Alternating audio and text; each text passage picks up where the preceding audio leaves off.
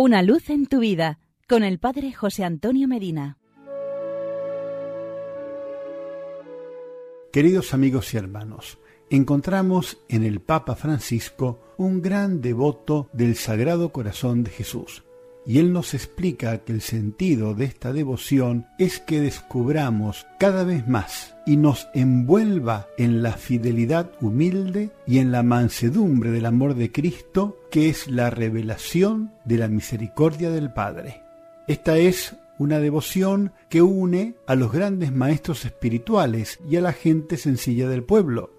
Francisco afirma que, en efecto, el corazón humano y divino de Jesús es la fuente de donde siempre podemos obtener misericordia, perdón y ternura de Dios.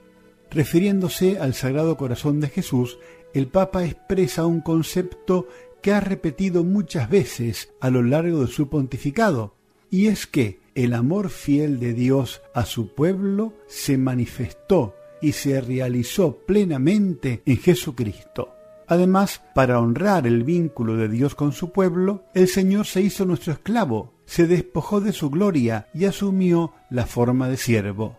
De manera que, en su amor, no se rindió ante nuestra ingratitud y ni siquiera ante el rechazo, tal como nos lo recuerda San Pablo. Si somos infieles, Jesús permanece fiel, porque no puede negarse a sí mismo.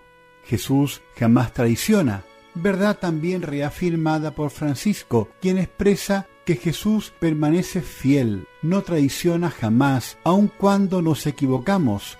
Él nos espera siempre para perdonarnos. Es el rostro del Padre misericordioso. Este amor, esta fidelidad del Señor manifiesta la humildad de su corazón.